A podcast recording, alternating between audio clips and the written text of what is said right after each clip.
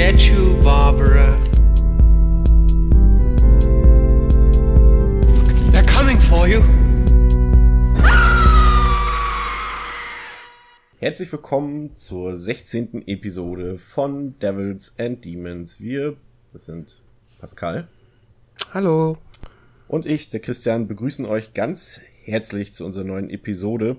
Ähm, bevor wir mit unserem eigentlichen Thema, mit unseren zwei Filmen, die wir heute besprechen werden, anfangen, ähm, habe ich tatsächlich noch was auf dem Herzen, worüber ich wirklich mal diskutieren möchte kurz mit dir, beziehungsweise einfach mal mein Herz ausschütten möchte. Ich Sehr war, gerne, Chris. Ähm, es gibt, ähm, ja, ich weiß ja nicht, äh, inwiefern du so vertraut bist. Äh, du bist ja auch ein Filmsammler, aber ich weiß jetzt nicht, ob du so auch viel Wert so auf, auf Editionen oder auf irgendwelche Mediabooks, Steelbooks oder sowas Wert legst. Ähm, ja, relativ. Also mir geht es mehr darum, den Film zu haben eigentlich. Bin recht pragmatisch.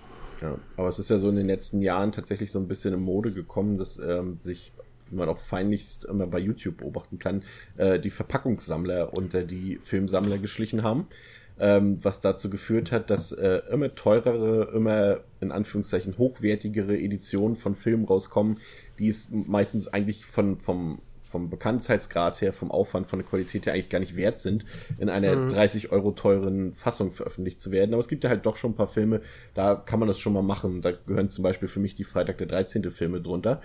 Und ähm, die gab es ja wirklich ewig lang nicht auf äh, Blu-ray in Deutschland, außer vielleicht ähm, der erste Film. Und ich glaube, der zweite war es auch noch. Ähm, ansonsten gab es halt auch so in, aus den USA so eine große Box, auf Blu-ray-Box und so weiter. Jedenfalls hat ein Label ähm, sich die Rechte von Paramount geholt, äh, die Freitag der 13. Filme zwei bis acht im Vertrieb nehmen zu können und hat das dann halt in Mediabooks gemacht, die relativ teuer sind. 40 Euro kosten die mit einer Blu-ray und zwei DVDs und so einem vantierten Mediabook, 30 Seiten Booklet und so weiter. Ähm, kann man drüber streiten, ist sicher nicht jetzt nicht für jeden was, weil wie gesagt, 40 Euro für einen Film auszugeben, ist halt schon ziemlich heavy. Ähm, ich hatte jedenfalls ähm, schon mir die Mediabooks von Teil 2, 3, 7 und 8 geholt, wovon einige halt auch eine relativ hohe Auflage hatten von 4000 Stück. Das heißt, die konntest du auch noch wochenlang oder teilweise auch Monate nach der Veröffentlichung noch kaufen auf Börsen oder mhm. im Internet. Und äh, es kam jetzt äh, vor knapp einer Woche, ähm, kamen dann die Teile 4, 5 und 6 raus in dem Mediabook, die dann auf einmal nur noch eine Auflage von 2000 Stück hatten. Und die auf einmal plötzlich ratzebatze ausverkauft waren. Und ich dachte mir dann so gestern auf der Filmbörse hier in Berlin, gehst du hin, holst du die, da gibt's die eigentlich immer noch, auch wenn die online schon ausverkauft sind, haben da die Händler meistens eigentlich immer noch einen Stapel von 10, 20 Stück da liegen. Und dann bin ich gestern hingekommen und hab nix bekommen, weil nur ein Händler mhm. was hatte und die waren ruckizucki weg. Oh, ruckizucki ist heute mein Wort des Tages, okay. Schon jetzt. Ähm, und dann hat er noch so ein, zwei liegen gehabt, die dann nicht den, den normalen Verkaufspreis von knapp 40 Euro hatten, sondern die dann schon mal 60 Euro wollte er dafür haben. Und äh, ich dachte so, mein lieber Scholli, was soll dieser Käse eigentlich noch? Weißt du, du hast jetzt da vier mhm. Filme im Regal stehen, die fehlen noch drei und die kannst du dir jetzt quasi nicht holen, weil die entweder mega unverschämte Preise online 80 bis 100 Euro, jetzt schon, zwei, drei Tage nach der Veröffentlichung, ähm, werden dafür jetzt aufgerufen und auch bei den ganzen Ebay und Filmundo und sowas, da 120, 150 Euro und sowas. Und du, der einfach ganz normal seine Sammlung vervollständigen will, bist dann so richtig am Arsch und das regt mich gerade total auf. Ja, das, dass die da jetzt die Auflage durch, also quasi wenn das so eine Reihe ist, dass man dann da bei verschiedenen Filmen eine andere Auflage fährt, finde ich auch ein bisschen seltsam. Ich meine, zumal, was haben die denn davon? Die hätten doch wahrscheinlich auch die 4000 verkauft, oder nicht? Ja, künstliche Verknappung, ne? Macht den, macht den sozusagen ja. die Ware heiß, sage ich mal. Und, und, und das ist echt so, ich meine generell gerade bei diesen Filmsammelaktionen, die leben ja teilweise auch davon, dass es halt limitierte Auflagen sind. Ja, genau, aber du hast dich ja schon mal dann für die Limitierung von 4000 entschieden und wenn das anscheinend offensichtlich gut ankommt, dann verstehe ich nicht ganz, warum man das dann nochmal so, dann weiß ich nicht, das ist auch irgendwie falsch so. Dann hast du doch die dann in deinem Regal stehen, sagst du, davon gibt es nur 4000, davon gibt es nur 2000, das ist so irgendwie, nee. Also ich finde, da muss man zumindest dann innerhalb der Reihe konsequent bleiben, auch wenn man, sonst ist, ich meine, limitiert ist ja okay, so, das, ja, aber trotzdem. Ja, das hat mich jedenfalls richtig sauer gemacht. Ich habe sie jetzt bei Amazon bestellt. Die hatten, da haben scheinbar die ganzen Filmsammler nicht reingeguckt. Da waren die jetzt noch zu einem auch viel zu teuren Preis, aber noch einen relativ erträglichen im Vergleich zu dem, was bei den Online-Händlern halt, wie gesagt, 80, 100 Euro aufgerufen wird, waren jetzt die 49 Euro noch gerade so minimal akzeptabel, so dass ich sie wenigstens dann noch hab, weil sonst sieht's ja echt doof aus, wenn ich die anderen Teile in einer anderen Verpackung habe und so weiter. Ja, Aber naja, klar. das ist was für Sammler. Äh, wollte ich nur mal kurz anmerken, ich finde mittlerweile geht diese ganze Filmsammel Sammlerei wirklich in eine falsche Richtung, dass da den Leuten echtes Geld aus dem Portemonnaie gezogen wird, wie sonst was. Ich meine, es ist natürlich immer meine eigene Verantwortung. Ich kann ja auch einfach sagen, nein, möchte ich nicht haben. Aber es gibt halt Filme, wenn du sie, gut, ich gucke eigentlich fast alle Filme im O-Ton, deswegen kann ich sie auch im Ausland holen, aber, aber wenn jetzt, sage ich mal, einer, der nur die deutsche Synchrofassung versteht und gucken will, und äh, diese Labels bringen halt die Filme dann nur im Mediabook größtenteils raus. Da kommt dann nicht noch eine 10 Euro Kaufhausfassung raus, irgendwie in der Mhm. Emery oder sowas, sondern da musst du diese 30, 35 Euro bezahlen und das ist dann halt schon, naja, so eine Sache Ja, für sich. Finde ich auch blöd. Ja. Ähm, was mich auch aufregt, was ich gerade festgestellt habe, ist, nachdem wir in der letzten Episode ähm, schon sehr unser Thema eigentlich sehr unpassend der Jahreszeit war, My Bloody Valentine, ihr erinnert euch, ist es mir jetzt eben gerade erst aufgefallen, dass auch unser heutiges Thema auch nicht so ganz, obwohl man könnte schon fast sagen, aufgrund dieses aus meiner Sicht jetzt nicht, aber aus der Sicht des äh, der breiten Masse verhunzten Sommers passt es vielleicht doch, dass wir heute über Dead Snow 1 und 2 reden. Ja, zumal da, wo es spielt, der Film spielt, da ist ja vielleicht jetzt auch noch Schnee. Also, das ist dann ja vielleicht legitim. Das ist durchaus möglich. Ja, also Dead Snow 1 und 2, äh, fangen wir mal mit dem ersten Teil an. Der kam 2009 raus, ist eine norwegische Produktion vom Regisseur und Autoren Tommy Wirkola, ähm, den jetzt auch nicht Horror-Junkies vielleicht kennen könnten, weil er auch diese Hollywood-Verfilmung von Hänsel und Gretel mit Jeremy Renner und Gemma Arterton gemacht hat. Ähm, ja, worum geht's in Dead Snow?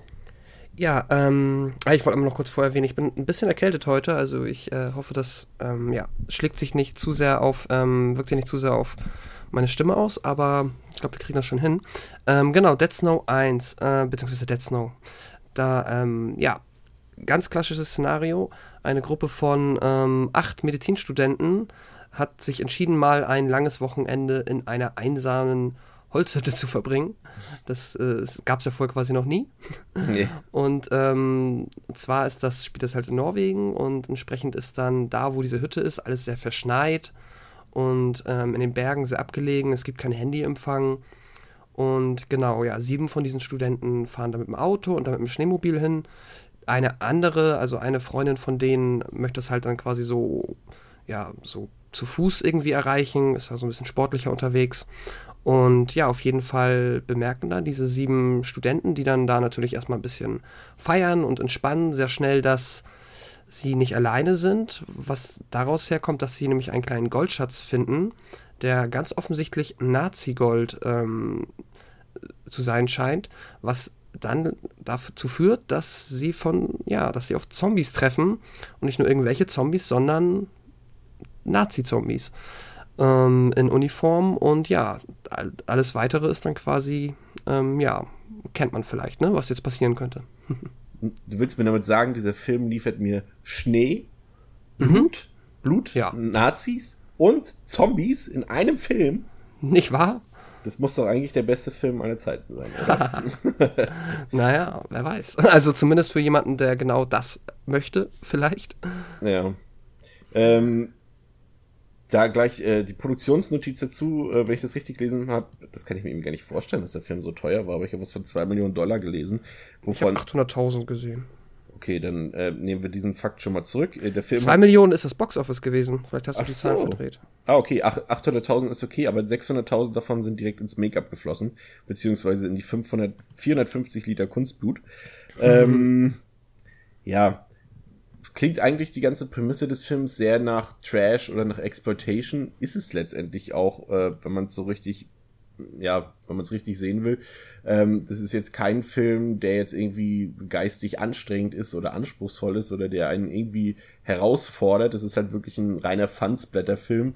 Äh, ist klassischer Machart wie, sagen wir mal, Evil Dead 2 oder Brain Dead oder alles, was so in diese Richtung geht. Genau. Ähm, ist eigentlich, versucht halt dabei noch Komödie zu sein, ne? ja, Also, ja, deswegen Fansblätter, ne? ja, das stimmt. ja, ich finde es immer noch so ein bisschen, ich unterscheide immer noch so ein bisschen, weil ich finde schon, der geht noch, versucht noch bewusster oder sind bewusster Witze drin versteckt oder so weiter, die halt auch so ein bisschen wie Shaun of the Dead, jetzt nicht auf dem Niveau, aber so, ja, so in die Richtung. Ich finde das schon noch ein kleiner Unterschied, glaube ich. Ja, das stimmt. Er hat auf jeden Fall, wie du schon sagst, so, so, so einen gewissen Meta-Humor auch, weil er halt auch so Anspielungen macht auf andere Horrorfilme, auf Evil Dead 1 und 2, die werden da sogar namentlich erwähnt, oder April Fool's Day. Ähm, der spielt schon ein bisschen damit, ist jetzt auch nichts Neues, spätestens seit äh, Freddy's New Nightmare oder Scream ist jetzt Meta-Humor jetzt auch nicht mehr das große Highlight. Ähm, aber als ich den Film damals das erste Mal gesehen habe, das müsste so, glaube ich, 2010 gewesen sein, war ich tatsächlich hellauf begeistert. Ich meine, ähm, selbst die Zuhörer, also ihr, wisst ja mittlerweile, dass ich Horrorfilme im Schnee liebe. Es gibt viel zu wenige davon, die diesen Kontrast aus weißem Schnee und rotem Blut haben, aber Dead Snow ist tatsächlich einer, der da wirklich vollkommen aufgeht drin. Und ich fand den Film beim ersten Mal sehen und auch beim zweiten Mal sehen, fand ich den richtig, richtig gut. Der war für mich irgendwie total erfrischend und, mhm. und, und wirklich richtig gut gelungen. Aber als ich ihn jetzt im Zuge der Vorbereitung äh, nochmal angesehen habe, war ich doch ein bisschen ernüchtert, muss ich sagen. Ja, ist bei mir nicht ganz anders. Ich habe den auch damals ähm, auch mit großer Vorfreude gesehen, ähm, weil ich halt den Trailer sehr, sehr cool fand. Da hat er ja, glaube ich, auch so schon ja, kleine Wellen geschlagen. Also so, ja, ist ganz gut rumgereicht worden und viele haben sich auf den Film gefreut. Und zudem kannte ich damals halt auch noch wenige dieses, ähm, also für mich war dieses, wir mixen komische Themen und machen daraus einen lustigen Trash-Horror-Film dieses Konzept war für mich noch verhältnismäßig neu. So auf die ganzen Sachen bin ich dann erst ein bisschen später gestoßen, die es halt vorher schon gab. Ähm, und jetzt ist das ja sowieso komplett ähm, gang und gäbe, dass man halt immer irgendwelche komischen, weiß ich nicht, was gibt's da, Nazis, äh, Surfer-Nazis must die oder so. Ja, halt letztendlich immer, ja. ist es ja auch so eine, so eine, auch so eine Überspitzung, halt ja, es klingt jetzt ein bisschen doof, wenn ich sage, was ist cooler als Nazis, so meine ich das natürlich nicht. Ähm, so, was ist cooler als Zombies? Ja, cool, Nazi-Zombies, das ist so wie, mhm. was ist cooler als ein Hai, ein Sharktopus oder ein, ein Sharktorex ja, ja, genau. oder irgendwie sowas. Das ist halt immer so diese Potenzierung, dass da immer noch einer oben drauf gelegt wird. Und das ist halt bei Dead Snow halt auch so, wie gesagt, was ich eigentlich schon gefragt habe, wow, Schnee, wow, Nazis, wow, Zombies. Ich meine, gib mir mehr davon, so in dem Sinne. Ähm, aber ja, aber es ist tatsächlich so, dass, dass äh, Dead Snow vielleicht auch wirklich so ein, so, ein, so ein Blender ist, dass er dir beim ersten Mal gucken, weil du halt auch so wirklich so sagst, wow, cool, das wollte ich schon immer mal sehen, dadurch so ein bisschen geblendet wirst, aber wenn du ihn halt dann wirklich öfter siehst, dann werden halt dann doch die ganzen Schwächen so ein bisschen, bisschen, ja, aufgetan. Also ich finde vor allem zum Beispiel die, Figuren, also diese, diese acht mhm. Medizinstudenten, finde ich unglaublich öde und ätzend. Also die haben ja, was heißt unglaublich öde und ätzend? Das kann man nicht mal sagen. Sie sind einfach völlig belanglos, weil sie einfach so überhaupt keine Figurenzeichnung, keine Charakteristika haben, also gar nichts. Sie haben kein Motiv, sie haben nicht irgendwelche Eigenschaften oder sowas. Sie haben halt, wenn, dann im Maximum höchstens diese Stereotypen, die darin bedient werden. Und es ist halt auch so, dass, wie gesagt, du hast es eingangs gesagt, es sind Medizinstudenten, aber sie verhalten sich halt überhaupt nicht wie überhaupt irgendwelche gebildeten Leute. Das ist halt schon deshalb so, weil sie halt auch wirklich wieder die ganzen Tropes bedienen. Also ich weiß, kann mich an die eine Szene erinnern, in der gleich so gesagt wird, ey, wir müssen uns aufteilen, so. Wir müssen die Gruppe mhm. aufteilen. Und dann sind die, ist die Gruppe aufgeteilt. Müssen wir nochmal aufteilen. Und dann müssen sie sich nochmal aufteilen. Ja. So, oh, das ist, das ist, das ist schon so klischeehaft, dass Nein, Maxim, ja. Das ist Teilen und Herrschen. Kennst du das nicht, Chris? Ja. Du kannst doch die ganzen Zombies nicht kontrollieren, wenn du nicht überall jemanden hast, der sich drum kümmert. Ja, das ist so klischeehaft, dass eigentlich nur noch der alte, warnende Mann am Anfang, äh, dass der wirklich nochmal einen droben raufschlägt. Das ja, ist wieder klar. typisch, wie wir es in allen Horrorfilmen haben, die jetzt wirklich ähm, sehr nach, ja, von A bis Z ihre, ihre, ihre Stichwörter abarbeiten. Hast du halt wieder den alten Mann, der sagt, wusstet ihr nicht, dass hier Oberstleutnant bla bla bla von Deutschen Reich und so weiter, die mm. wurden hier und so weiter und die kommen dann immer wieder nachts und sowas. Und äh, ja, ma. Ja, das, ich meine, der Film macht das natürlich alles super absichtlich. Also das ähm, ja, klar. Ähm, ist halt schon dafür da, um ja quasi das dann in so einem komödiantischen Weg zu verpacken. Wiederum ist mir halt auch jetzt beim zweiten Gucken aufgefallen, dass ja einerseits das, was du sagst, so die Figuren sind halt echt richtig doof und ich fand auch niemanden wirklich sympathisch. Ähm, und zudem, ja, ist der leider halt auch die erste halbe Stunde überhaupt nicht witzig. So und die Gags zünden halt ganz oft nicht oder das, was die da versuchen und ja, dieses Meta-Ding von wegen, ach ja, das ist ja wie Evil Dead. So, wenn sie dann zu dieser Hütte gehen und sagen, ach ja, äh, gibt es nicht auch Filme, wo irgendwie eine Gruppe von Jugendlichen oder jungen Menschen irgendwie in eine abgelegene Hütte geht und kein Handyempfang hat? Ja, ja, das ist wie bei Evil Dead, bla bla bla. Und dann, ja, das ist halt, weiß ich nicht, ob das 2009 vielleicht noch lustiger war oder ob das für, das ohne jetzt irgendwie so gemein klingen zu lassen, aber ob das jetzt lustiger ist für Menschen, die halt, für die das jetzt vielleicht der zweite oder dritte Film dieser Art ist. Aber du hast es schon gesagt, dass gerade der Build-up des Films ist halt unglaublich dröge und langsam die erste halbe Stunde. Das ist, da sind so viele langgestreckte ja. Szenen drin, die so vollkommen uninteressant sind. Und auch halt, selbst wenn dann mal halt die Figur von außen reinkommt, dieser, dieser äh, Anwohner da oder dieser alte Mann, äh, der hält dann einfach mal so einen 5-Minuten-Monolog. Ja, und die verhalten sich halt auch... 5-Minuten-Monolog, wo, wo er einfach nur redet, redet, redet, redet, ja. redet in einem Horrorfilm. Boah. Ja, die verhalten sich halt auch komplett unrealistisch. Er klopft da irgendwie, dann bekommt er was zu trinken, dann sitzen die da alle und gucken ihn an, als ob er irgendwie, keine Ahnung, äh, Frankensteins Monster wäre.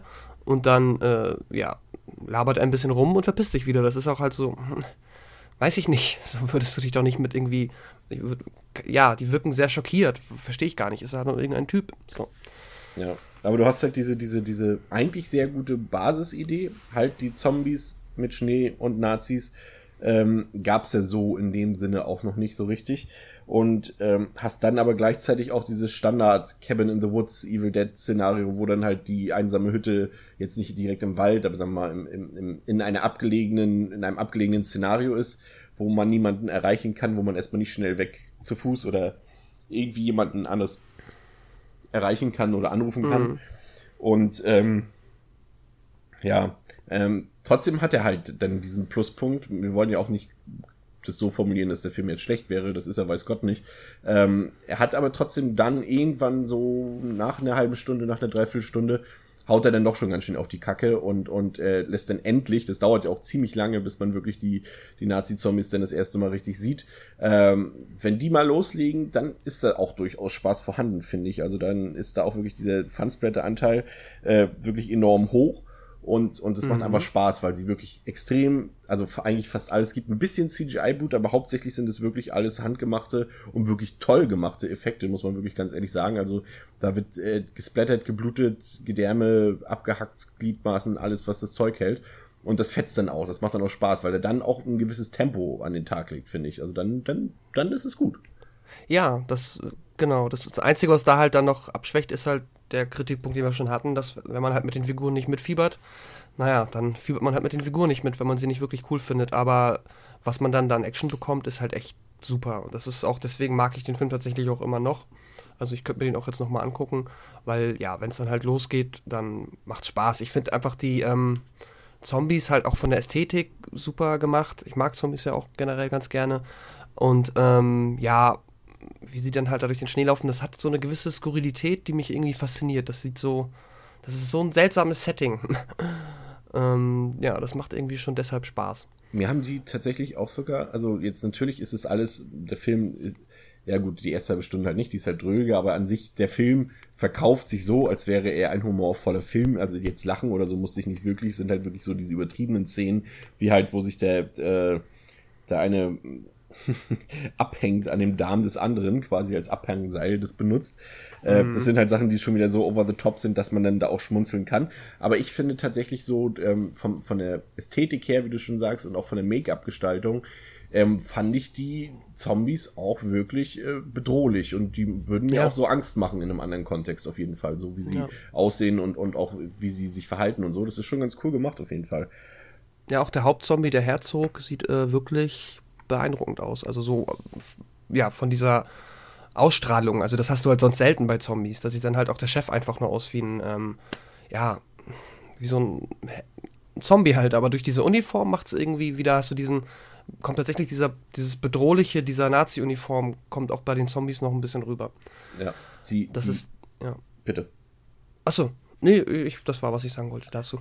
Ähm, wir haben ja eingangs auch schon Evil Dead erwähnt. Es ist tatsächlich so, dass es wirklich extrem viele Parallelen zu dem Film äh, Evil Dead gibt. Man könnte schon fast meinen, dass Virkola irgendwie so versucht hat, wirklich da ein, eine, ähm, ja, wie nennt man es, eine Persiflage? Eine Persiflage oder Hommage ähm, an Sam Raimi, ähm, ja, zu drehen sozusagen.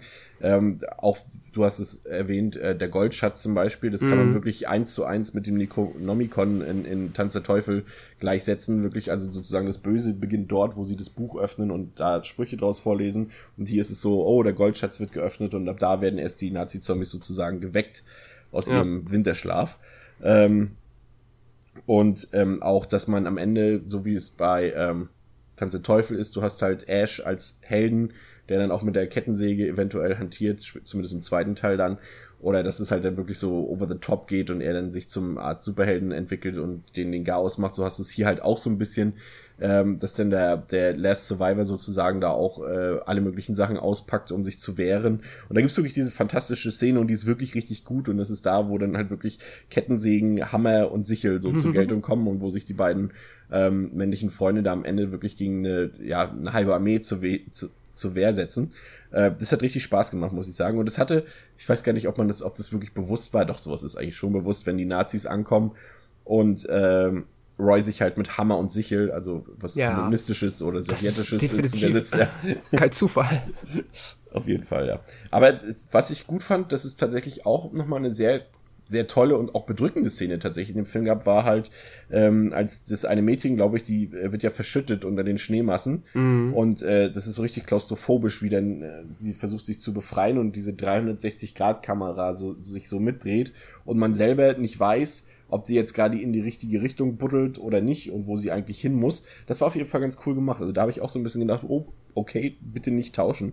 Äh, also da hat er auch schon ein paar. Auch die Eröffnungssequenz äh, mit dem äh, Per Günd-Stück von Edward Grieg, dieses Hall of the Mountain King, äh, mit dieser Verfolgungsjagd am Anfang. Ja. Im Intro auch richtig cool gemacht. Also da, das sind Das so die stimmt. Szenen, die ich, die mir gefallen haben. Ja. ja, ich mag auch den Einsatz der Musik generell.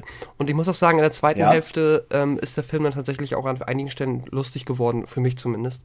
Äh, es gibt halt so diese, zum Beispiel die Szene, dann sitzen die wieder in der Hütte zu zweit nur noch. Also Martin, das ist ja dann der Last Survivor und halt sein, ja, der, der, der funny Sidekick eigentlich generell, der dann versucht, einen Molotow-Cocktail aus dem Fenster zu schmeißen.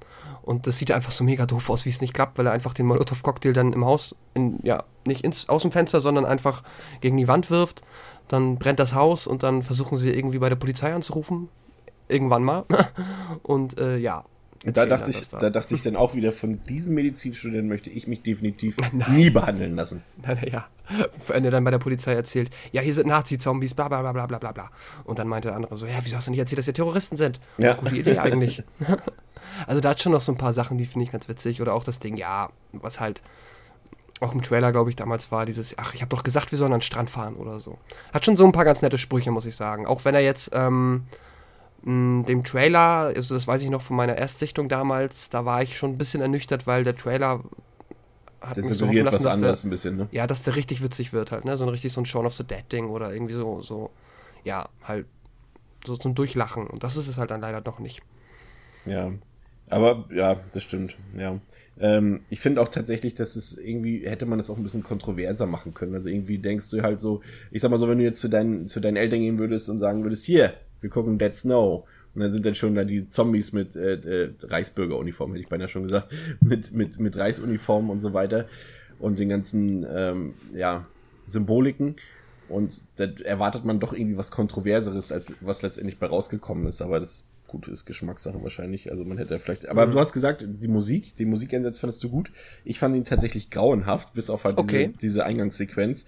Ähm, da liefen immer vollkommen laut auf der Tonspur irgendwelche blöden New Metal Songs oben drüber. Das hat mich richtig genervt, also richtig. Okay, nee, ich fand das ganz gut. Na gut. Das hat da irgendwie auch nochmal so einen lustigen Kontrast gemacht. Aber das ist Geschmackssache. Die, die Landschaftsaufnahmen fand ich gut. Ich meine, Norwegen, gut, was will man erwarten? Äh, das ist, ist fantastische Landschaft und äh, Ja. wenn man also diese Gebirgswelten sieht und so weiter, alles schneebedeckt ähm, und diese weitläufigen Wälder, das ist schon toll, muss ich sagen. Also da äh, will ich ja sowieso irgendwann nochmal hin in meinem Leben, aber ich ähm, auch. Das, das ist auf jeden Fall ein Pluspunkt, wenn du halt sowas als Kulisse schon bieten kannst und halt nicht diese, diesen einen ähm, Stadtpark aus Wrong Turn 2, 3 und 5 und 6 benutzen musst, sondern wenn du halt echte Kulissen hast, äh, dann ist es schon auf jeden Fall ein Pluspunkt. Ähm, ja, summa summarum würde ich fast sagen, oh Gott, mir fällt noch diese eine Szene ein, wo, wo das eine, die eine Dame flüchtet mit dieser roten Jacke, sich auf den Baum verkleidet und ähm, und, und man die sie, sie nicht entdecken wegen dieser roten Jacke, obwohl das so allzu offensichtlich ist, dass wenn du einen kahlen so. Baum hast und alles so ein Schnee bedeckt ist und da sitzt jemand mit einer roten Jacke im Baum, aber sie wird erst, äh, sie, sie fällt erst auf dadurch, dass sie halt diese, durch diese Kräheneier, die sie da fallen lässt, da, also Ja, die Zombies sind halt schon echt dumm.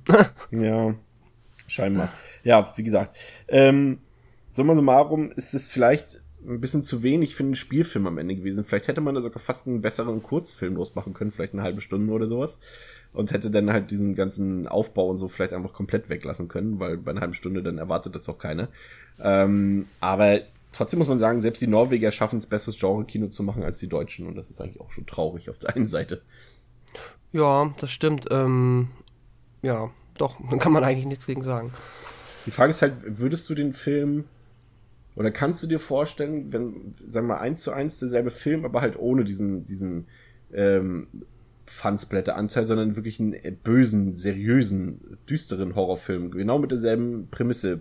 Meinst du, es wäre besser gewesen? Natürlich mit einer, mit einer besseren Figurenzeichnung vielleicht noch dazu. Ja, dann ist halt, oh, ich, das ist, glaube die Story gibt das nicht her, weil mein Zombies ernst drüber zu bringen ist immer schwierig. Es geht natürlich, aber dann hast du meistens auch irgendeine pseudowissenschaftliche Begründung, weshalb es jetzt die Zombies gibt. Die kannst du mir dann jetzt halt für, ähm, ja, für Nazi-Zombies dann irgendwie vermutlich nicht liefern. Ähm, aber wenn es irgendwie, ja, also ich hätte mega viel Bock, wenn du das meinst, einen äh, seriösen, beziehungsweise einen ernsthaften, bedrückenden Zombie-Film ähm, in so einem norwegischen ähm, Schneesetting. Das wäre sehr cool. Das, ja, da ist auf jeden Fall sehr viel Potenzial. Was gibst du dem Film? Ich habe dem jetzt, ähm, weil mich dann die zweite Hälfte doch immer noch sehr gut unterhält, trotz der ganzen Abstriche, gebe ich dem eine 3,5 von 5. Okay, ich bin bei drei Sternen. Das ist immer noch besser als der durchschnittliche Wrong Turn-Film. Aber jetzt so nach dem vierten Mal gucken, gliedert sich das schon fast langsam in diese Gefilde ein, würde ich sagen. Also ich weiß jetzt nicht, ob, ich, ob der nicht beim nächsten Mal gucken noch weiter abrutscht in meiner Gunst. Deswegen will ich es erstmal aufschieben, das nächste Mal auf ein paar Jahre. Aber trotzdem, ja. insgesamt ist es schon ein, ein ganz ja, ganz netter Film auf jeden Fall. Ähm, ja, es hat fünf Jahre gedauert, bis es eine Fortsetzung dazu gab. Ähm, 2014 Dead Snow 2 Red vs. The Dead. Ähm, wieder von Tommy Virkola und größtenteils, also was heißt größtenteils, er hat äh, auch ein paar Darsteller aus dem ersten Teil mit dabei. Er hat, arbeitet generell viel mit denselben Darstellern, mit den norwegischen Darstellern. Das hat auch bei Hänsel und Gretel gemacht. Das sind viele Darsteller ähm, die dort in allen seinen Filmen mitspielen. Aber hier sind jetzt auch noch ein paar, das haben wir eben gar nicht erwähnt, beim ersten Teil sind also wirklich alles norwegische Darsteller gewesen. Das sind jetzt keine, die man großartig kennt. Jetzt hier im zweiten Teil sind auch noch ein paar amerikanische Darsteller dazugekommen. Martin Starr zum Beispiel, der hat in Superbad zum Beispiel mitgespielt oder Derek Mears den man eigentlich hauptsächlich aus, aus so als Stuntman kennt, aus vielen Slashern, so aus dem Freitag der 13. Remake oder Hatchet 3. Ähm, mhm. Ja, also fünf Jahre hat's gedauert. Man, da merkt man schon mal, dass es jetzt nicht unbedingt so ein flüchtiges Sequel war, sondern äh, etwas, wofür sich Virkola scheinbar viel Zeit genommen hat auch, ähm, wo man auch erkennt, dass das Budget deutlich höher ist. Ähm, und deshalb konnte man jetzt, äh, ja, man musste die Story dann nicht mehr so klein halten wie beim ersten Teil, sondern hier konnte man schon richtig aus den Vollen schöpfen. Deshalb, äh, worum geht's im zweiten Teil?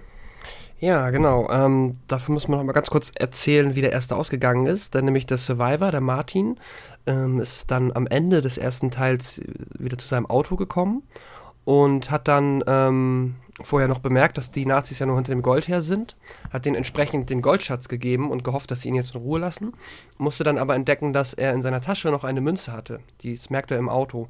Und ähm, deswegen ist die letzte Szene aus dem ersten, wie der Herzog, also der Ober-Nazi-Zombie, quasi in sein Auto schlägt. Und die erste Szene aus ähm, jetzt dem Sequel ist halt, setzt halt genau wieder an dem Punkt an, wie er reinschlägt und die ähm, Zombies ihn dann ja in dem Auto versuchen ähm, ja, auseinanderzunehmen.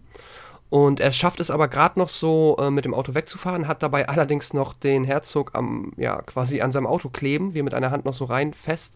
Und ja, was wichtig dazu auch noch zu erwähnen ist, dass der Martin auch sich schon ähm, im ersten Teil einen Arm amputiert hat.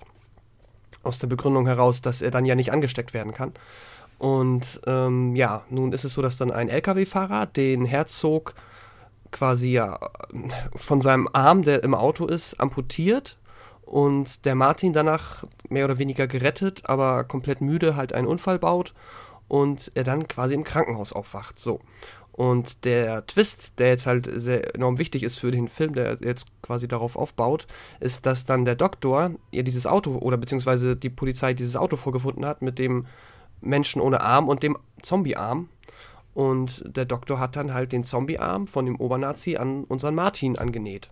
Der hat bestimmt und, an derselben Universität studiert wie diese Medizinstudenten. Ja, wahrscheinlich, ich meine, die kontrollieren das wahrscheinlich auch nicht oder wie auch immer, gucken nicht, ob das vielleicht der gleiche. Ja, mein Gott, sei es drum, ne? Wir wollen jetzt gar nicht hinterfragen. Auf jeden Fall ähm, wacht dann Martin auf, hat diesen coolen Zombie-Arm anstatt, ja, jetzt an dem Stumpen, den er vorher hatte und wird dann aber auch direkt von der Polizei befragt und überraschenderweise finden die die ähm, Geschichte bezüglich Nazi-Zombies, die die ganzen Freunde von ihm umgebracht haben, irgendwie weniger glaubwürdig als die Tatsache, dass er selber ein verrückter Mörder ist, der dann dort in der Hütte seine Freunde umgebracht hat. Nun, ist es dann so, dass er dann deshalb die Flucht ergreift aus dem Krankenhaus, wo er von der Polizei noch bewacht wird, tr trifft vorher aber noch auf einen kleinen Jungen, der ihn mega cool findet und in Kontakt steht mit den, ich glaube, sie heißen Zombie-Slashern aus den USA. Das ist eine Gruppe von Zombie-Jägern, selbst ernannt.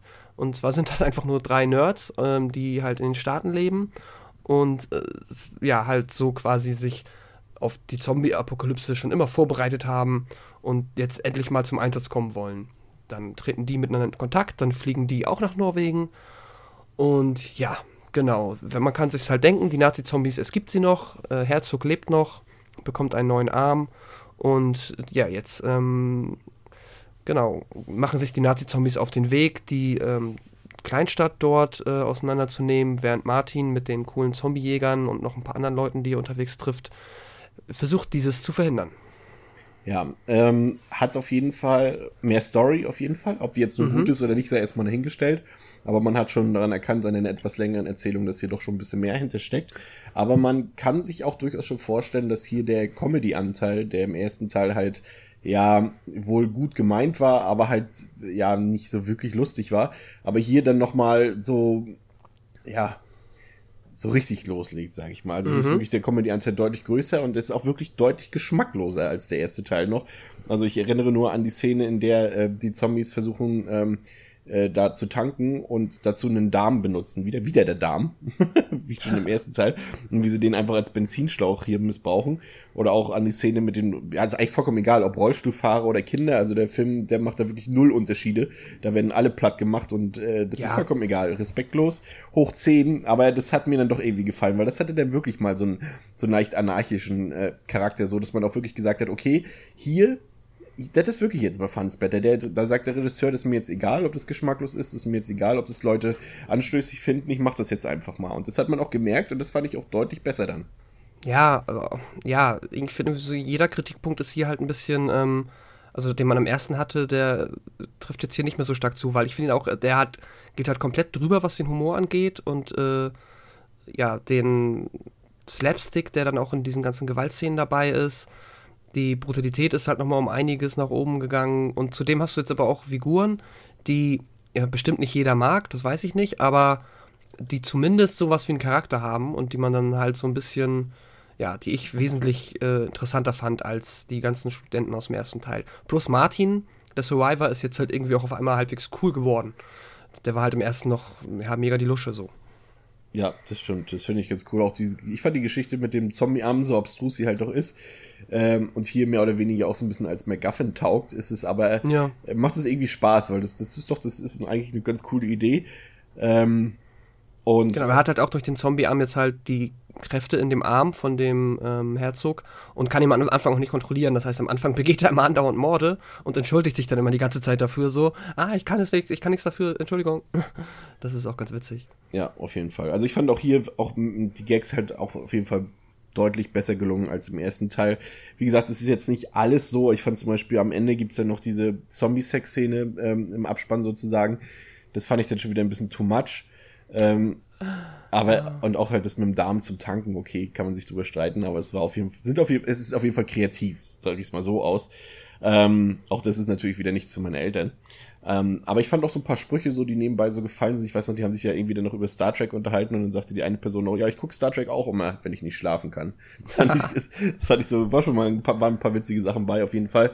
Ähm, hat auch mehr Figuren als der erste Teil. Jawohl, ja gut, es waren halt auch acht im ersten, aber ich sag mal, ja, mehr Figuren, die hier länger zu sehen sind und die halt auch mehr erzählen dürfen und die halt auch, wie du schon sagst, auch eine Charakterzeichnung bekommen haben, ob es nun die Nerds sind, ob es Martin ist, und, und auch die, die, die, die äh, Polizisten dort, ähm, ja, selbst, selbst Herzog kriegt fast ein bisschen mhm. mehr Charakter.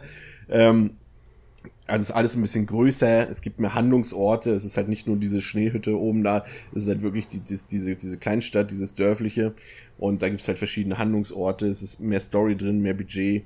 Ähm, auch die Effekte sind wieder grandios, muss man wirklich ganz ehrlich sagen. Also wenn, wofür Dead Snow auf jeden Fall steht, egal wie man jetzt äh, den Film findet, die Effekte sind wirklich für so eine Produktion sind die wirklich super. Und da denkt man wirklich sofort gerne an die 80er Jahre zurück. Also ich denke mal, Tom Savini würde auch sagen dazu, wow, habt ihr klasse gemacht. Ähm, kann ich nur zustimmen. Ähm, es gibt ja dann noch dieses, diesen großen Epic Battle. Das ist gut, du hast jetzt storytechnisch nicht ganz so weit erzählt, muss ja auch nicht sein, aber auf jeden Fall ähm, holt man sich am Ende dann äh, Unterstützung von Sowjet-Zombies mhm. sozusagen. Genau. Und äh, lässt die dann ganz klassisch Sowjets gegen Nazis gegeneinander antreten in einem großen Epic Battle. Und der hat auch richtig Spaß gemacht. Also das hat mir auch richtig gut gefallen. Ja, und der war auch so albern. Also, es gibt dann diese eine Szene, wo dann der, ähm, ja, die kämpfen halt dauernd gegeneinander, äh, kämpfen halt recht lange gegeneinander, die Zombies.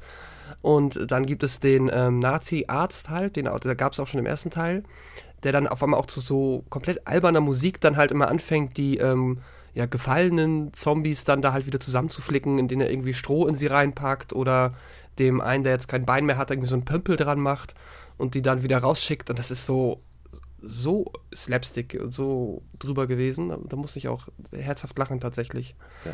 Hier sind auch, die, auch die letzten Gruselanteile sind hier auch dann wirklich vollkommen verflogen. Ja. Also das ist jetzt Ach. nichts mehr, wo irgendeine, wie gesagt, beim ersten Teil könnte ich noch ein bisschen mitgehen. Da gibt es schon die eine oder andere Szene, die recht düster oder auch vielleicht gruselig und spannend sein könnte, aber hier ist es wirklich komplett auf Comedy ausgelegt. Und das ist halt auch so, natürlich ist der Film mega brutal trotzdem, aber das fällt halt so überhaupt nicht ins Gewicht, weil davon überhaupt nichts ernst gemeint ist. Mhm. Ja, ja, da hat jetzt, also wenn er das von Anfang an machen wollte, hat sich der Film hier definitiv oder der Regisseur mehr gefunden in dem Film und das dann ähm, ja konsequent durchgezogen. Auch diese Polizisten, die halt eigentlich so komplett überflüssig sind, aber dann irgendwie auch immer wieder so eine ganz, also zumindest meinem Geschmack nach immer eine ganz nette Abwechslung waren, wenn man die halt mal wieder gesehen hat. Das dann halt immer der arschige ähm, Sheriff und seine Assistentin, die dann da immer ja, eigentlich nur am Fluchen sind, weil überall noch mehr Leichen sind und sie diesen Fall nicht lösen können und so weiter. Was hat dir nicht gefallen an dem Film? Ähm, ja, ich war bei den Nerds, war ich mir immer erst, die sehe ich so zweischneidig, also diese Gruppe Zombie-Slasher aus den Staaten, die rüberkommen. Ich mag den ähm, Typen ganz gerne und die Mädels eigentlich auch, aber die sind halt schon sehr Klischee und auch, dass das eine Mädel dann immer wieder Star Wars, das nervt mich halt teilweise echt jetzt mittlerweile, dass immer, das ist so halt, ne, das, du bist Nerd, du musst jetzt immer Star Wars zitieren, weil das ist das, was Nerds machen, so. Ähm, alles andere ergibt keinen Sinn. Also das die, fand ich die, die Big, ja, es wirkt so ein bisschen Big Bang Theory Nerd-mäßig. Ja, das ist halt genau. So, nicht wie Nerds wirklich sind, sondern halt die Klischee-Leute, wie es, wie es, wie es der, der Otto-Normalverbraucher äh, erkennt, ja. was damit gemeint ist. Ach, der redet über Star Wars, einer von den Nerds. Ja, ja, genau. Ich verstehe auch, warum die es immer Star Wars nehmen, weil wenn du jetzt was nimmst, was halt wirklich so nischig ist, dass es keiner kennt, dann ich kommt halt sagen, Star Wars ist, über, ist ja eigentlich gar nicht nerdig. Ich meine, Star Wars, die ganze Reihe ist eine der erfolgreichsten Filmreihen ja. aller Zeiten. Das heißt, Millionen von Leute haben den Film gesehen. Das ist doch keine Nische. Das ist doch kein. Natürlich ist mögen Nerds Star Wars, weil sie halt Science Fiction mögen, zum Beispiel. Ja. Wenn halt vielleicht der Autonomalverbraucher sagt, ja, ich mag Star Wars, aber ansonsten habe ich mit Science Fiction nicht so viel am Hut, während vielleicht die, die nerdigen Star Wars-Leute vielleicht auch ansonsten viel mit Sci-Fi am Hut haben und vielleicht dann auch mit Star Trek und so weiter. Ja, und, eben. Und Babylon 5, was auch immer, aber, aber es ist halt, das ist kein Nischenthema. Nee, also du kannst da natürlich krass drin abnörden, weil es halt noch dieses ganze Drumherum gibt, aber ja, es hat halt diesen Nerd-Stempel und entsprechend benutzen die Filmemacher das dann halt immer ganz gerne, um halt irgendwie dann, ja, ne, so man, das halt den Menschen verständlich zu machen, dass das halt dann jetzt Nerds sind, weil sie Star Wars mögen ähm, ja, ich finde es halt dann auch cooler, dann, wenn Star Wars, dann macht doch was irgendwie aus den Büchern oder so, was dann halt noch nicht jeder kennt, weil du kannst das ja schon zu einem Nerd-Thema machen. Es gibt ja unfassbar viel dazu, aber es sind dann ja halt auch immer nur die Yoda-Sprüche oder möge die Macht mit dir sein und das ist ja jetzt echt nicht, also das, vielleicht meine Oma kennt das noch oder was ja. weiß ich. Das würde halt also, Sinn machen, wenn es halt wirklich sowas ist, wo dann jemand, sag ich mal, ein echter Star Wars-Geek, der dann sagt, oh guter Gag. Und den erkennt bestimmt nicht jeder, was damit gemeint ist. So, wenn so einer genau. dann sagt, dann ist es vielleicht wirklich nerdig und vielleicht auch dann mal cool, so dass du nicht äh, sofort an Stereotypen denkst. Aber so ist es halt, wie du schon sagst, ja, ist halt Sheldon Cooper Nerdismus. Aber ja. ja. Ähm, ich fand, der hat so zwischendurch ein paar kleine Längen, die jetzt vielleicht hätte man auch rausschneiden können. Ein paar Szenen sind mal hier und da zu lang. Aber er hat halt auf, auf keinen Fall dieses, dieses Pacing-Problem, was der erste Film hat, dass er halt wirklich eine erste halbe Stunde komplett langweilig ist und dann absolut Vollgas gibt. Der mhm. Film, der ist sehr dosiert in dem Sinne, dass er halt wirklich von am Anfang schon Gas gibt und auch immer wieder zwischendurch und, und kaum ruhige Momente hat, dass er wirklich durchweg Spaß macht und, und auch durchweg äh, Tempo hat. Und deshalb gefällt er mir letztendlich, muss ich ganz ehrlich sagen, besser als der erste Film. Weil ja. hier einfach, einfach, das, wie du schon gesagt hast, das Konzept hier einfach besser funktioniert dass es halt äh, die Schwächen nicht hat, die, die schwache Figurenzeichnungen sind immer noch Stereotypen, aber es sind irgendwie so Figuren, die dir so dann schon ans Herz gehen. Im ersten Teil ist, wie du auch gesagt hast, ähm, Martin selbst in dem Sinne fast egal, aber hier haben die alle so ein bisschen Esprit und so, dass du denkst, okay, mit denen kann ich mich anfreuen, mit denen kann ich mitfiebern und, und mhm. dann passt das auch. Ja, ich finde den Film auch wesentlich, äh, wesentlich besser als den, oder was heißt wesentlich, aber auch besser als den ersten, weil der halt wirklich durchzieht. Du hast von Anfang an immer wieder diese dosierten ähm, Spaß- und Action-Momente, du hast die Figuren, die irgendwie cooler sind. Und ich mag halt auch noch, also man muss sagen, da heißt ja immer noch Dead Snow, jetzt an Schnee ist es halt hier ein bisschen weniger. Ähm, aber ach, immer dieses Setting in dieser süßen norwegischen Vorstadt ja. oder Kleinstadt und dann kämpft dort der Typ im grünen Trainingsanzug gegen den Ober-Nazi-Zombie in dieser in der Küche von Ikea. Das, sieht halt so witzig aus. das ähm, macht schon Spaß. Und dann kriegen sie ja noch den Tiger, der, also den Panzer aus dem Militärmuseum. Und ähm, ja, ach, das ist alles schon, ja, ich finde, der Film ist sehr stimmig, was das angeht. Also der, Und am Ende noch Total Eclipse of the Heart. Ja, Pony Tyler, da habe ich auch, das ist, ist so großartig. Äh, ja, mein Gott, was sei es drum, ist jetzt ja, wir haben ja quasi schon alles gespoilt. In dem Sinne wird er dann nochmal, dann der Martin am Ende nochmal dann zum Grab, nachdem er ja festgestellt hat, dass er auch ähm, Tote zu Zombies machen kann, ähm, ja, holt er dann quasi nochmal seine Freundin zurück, die er ja vorher selbst umgebracht hat, tragischerweise ja. im ersten aus Versehen. Ja, das ist schon sehr witzig. Auch, ist, auch der Sidekick ist auch, ich mag den ganz gern. Als dann Martin nämlich feststellt, dass er halt selber Zombies machen kann, ähm, hat er halt das zum ersten Mal gemacht. Dann kommen die Nerds an, töten den Zombie direkt wieder, dann belebt er ihn nochmal. Und ab dann ist das halt deren Buddy, der dann halt mit denen rumfährt, eklig ist, stinkt, aber äh, irgendwie praktisch ist. ja. Ja, auf jeden Fall. Kleiner äh, Trigger-Fact noch am Ende: Der Film wurde tatsächlich äh, parallel zweimal gedreht, einmal auf Englisch und einmal auf Norwegisch. Oh, das ist gut. Weil ich glaube, der ähm, erste hat zwar auch noch eine englische Synchro bekommen, aber ähm, ja, nee, hatte, halt ich weiß gar nicht. Also ich hatte jetzt, ich habe ja die, die, die UK Blu-ray von Dead Snow 1 und da ist tatsächlich kein englischer Ton drauf. Das war halt wirklich mit äh, Norwegisch mit, mit äh, Untertiteln. Ja, es ist aber, ähm, es gibt einen englischen Dub und der wurde wahrscheinlich dann nur für einen amerikanischen Home. Also, ich kann mal zitieren: NYAV Post has produced an English dub of this film for the home media release. Okay. Vielleicht gibt es da noch irgendeinen amerikanischen Release für die.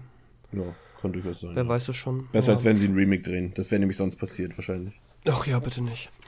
ähm, ja, und natürlich ähm, am Ende, man ähm, hat wieder so einen kleinen, also noch so eine Post-Credit-Scene, die einen suggeriert, dass da noch was kommen könnte, denn zwar stirbt der Herzog in einer, in einer, ähm, wie ich finde, so Indiana Jones 3 Persiflage, wenn sie da auf dem Panzer sich ja.